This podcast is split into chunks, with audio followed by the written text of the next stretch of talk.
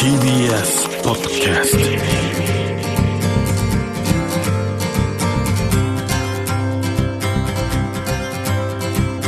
トおはようございます。石川みのるです。日曜日のこの時間関東2500個の酪農家の皆さんの協力でお送りするこの番組。暑い日は牛乳で熱中症予防。絞りたての話題をお届けします。石川みのる Dairy Life 今年もこのシーズンです。今年は早めに来てるので皆さんどんどん牛乳を消費していただいて熱中予防に役立っていただきたいなと。さらにねよろしくお願いします。メールをいただいております。これは狛江市の渡さんです。石川さんスタッフの皆さんおはようございます。おはようございます。フェアトレード賛成です。アンフェアな貿易や取引がまかり通っている事実に最近ようやく知ることができました。利益が一部の人や団体に偏りすぎるのはおかしいですしそんなモデルはいつかきっと破綻するはずですということ。で、まあ、これね消費者も加担してしまっていますからこのフェアトレードこう公正な取引ですけども貿易の場面でよく使われることが多いですがこれ日本国内でも同じことが僕は起きていると思いまして例えば納入業者さんがこう値段をちょっと上げてほしいって言ってもじゃあ他社にするからいいよっていうふうにされてしまったりとか、まあ、食料生産者がこうコストを負わされて価格転嫁ができない。で一方、消費者は1円でも安く買う方がいいというような消習慣がね根付いちゃってるような気がするんですよ。であの先日もお話ししましたが現在酪農の現場では高騰し続ける餌代燃料費などで経営が非常に厳しくなっていて6月15日の実態調査では酪農家の9割が経営難というふうに言っています、まあ、異例の値上げ交渉に勇気を持って今踏み切ったんですけどもほんの十数年ね、まあ、このままでは生産を維持することはできない。消費者も国産の食材の生産現場を守る意味でも生産者消費者の垣根なく互いにコストは負担し合うという意識を自分の食の問題だからね持っていきたいと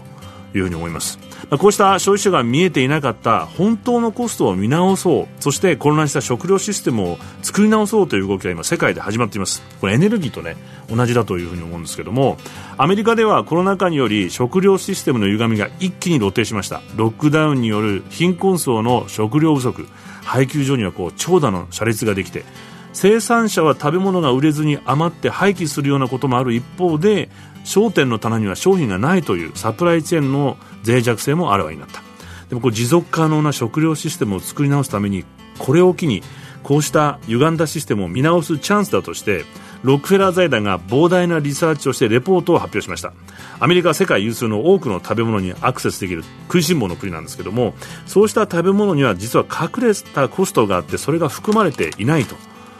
2019年アメリカの消費者は年間1兆1000億ドルを食料に費やしました。しかしこの値段には生産コスト小売り元売りのコストは含まれていても隠れたコストが含まれていない。例えば消費者が過度に加工された食品を食べることによって引き起こされる生活習慣病に対する医療コストとか大規模農業を続けることによって水質、土壌汚染、生物多様性の破壊温暖化ガスが発生するといった環境負荷へのコストとかそして食料生産に従事する人々への不当な賃金とか劣悪な労働環境へのコストとか。こうしたコスト含まれていません。こうしたコストを含み現在の歪んだ食料システムを改めて算出し直すと実際のコストは3倍以上3兆2000億ドルに上りました。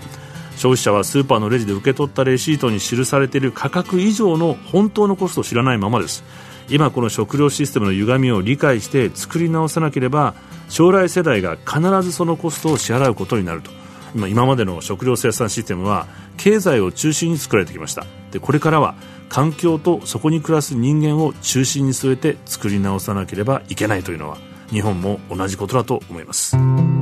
石川稔 Dairy Life. Dairy Life. Dairy Life.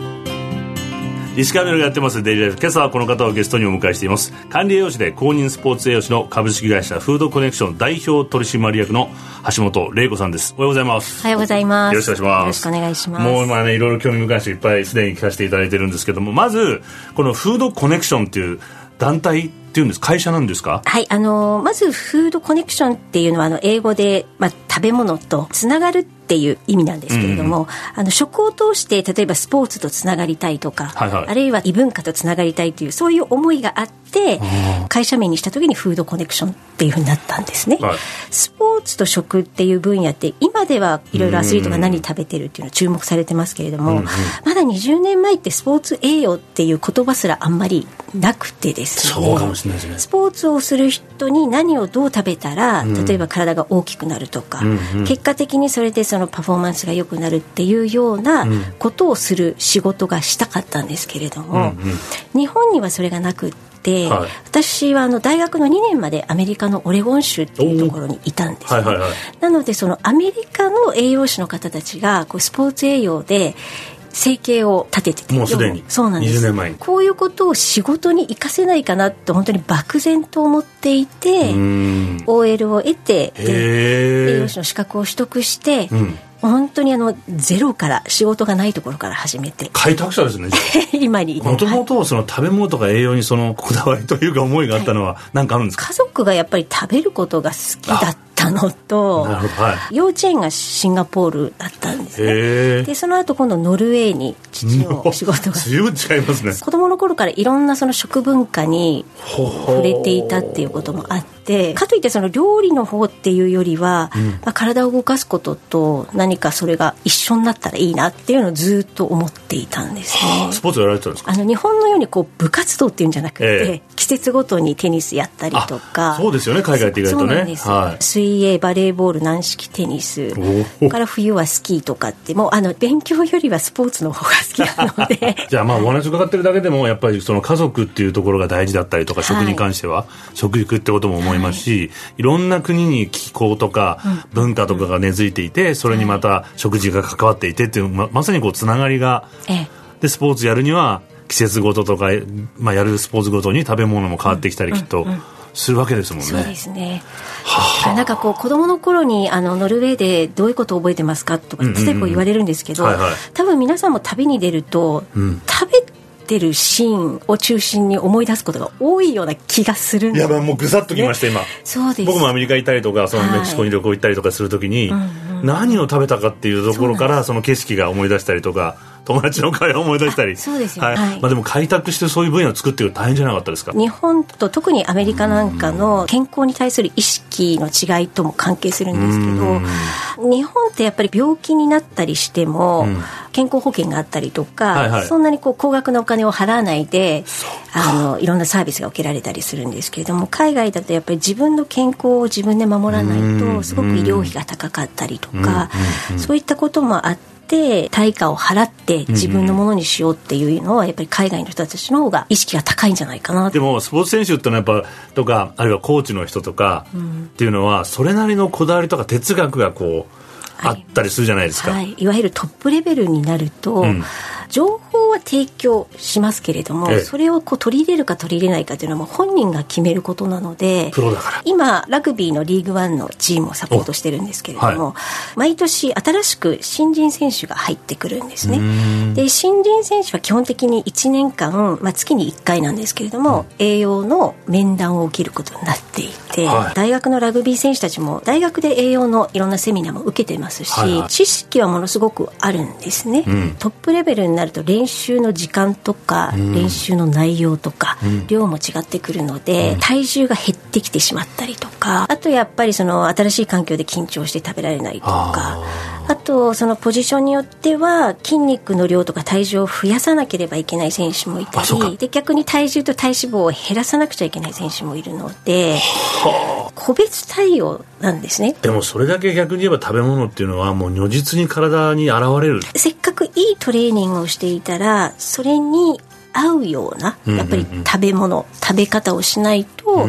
筋肉の増え方とか増えるタイミングとかも変わってきますし若い選手はあんまりこう意識してないんですけど、だんだんやっぱり20代半ばから30代ぐらいになると疲れが取りにくかったりとかもっとこうしたいという思いが強くなってくると、うん、選手の方からやっぱりいろいろこうしたいんだけれどどうしたらいいかなっていう相談は増えてきますね。いや、はい、これはちょっとじゃあ日常の僕たちも少しそういうこう自分との まさにコネクションをちょっと。意識するっていうことがすごく大事で、ええ、そこがその一般の人とアスリートの大きな違いかなと思っていて何食べたいとかあれ美味しかったっていうのはあるんですけど、ね、それが例えばどう体に影響してるかとか、うん、あのそういったことをなかなか意識しないのが一般の方でアスリートの場合は常にそれを意識していて。でも食べ物もトレーニングの一環みたいなあもうそうですね。本当にそうですね、ね、はい、今ラグビーの選手の話聞いたんですけどモーグルの上村選手。上村愛子選手もやられたりとか。ウィンタースポーツの場合っていうのは海外遠征がほとんどなんですよね。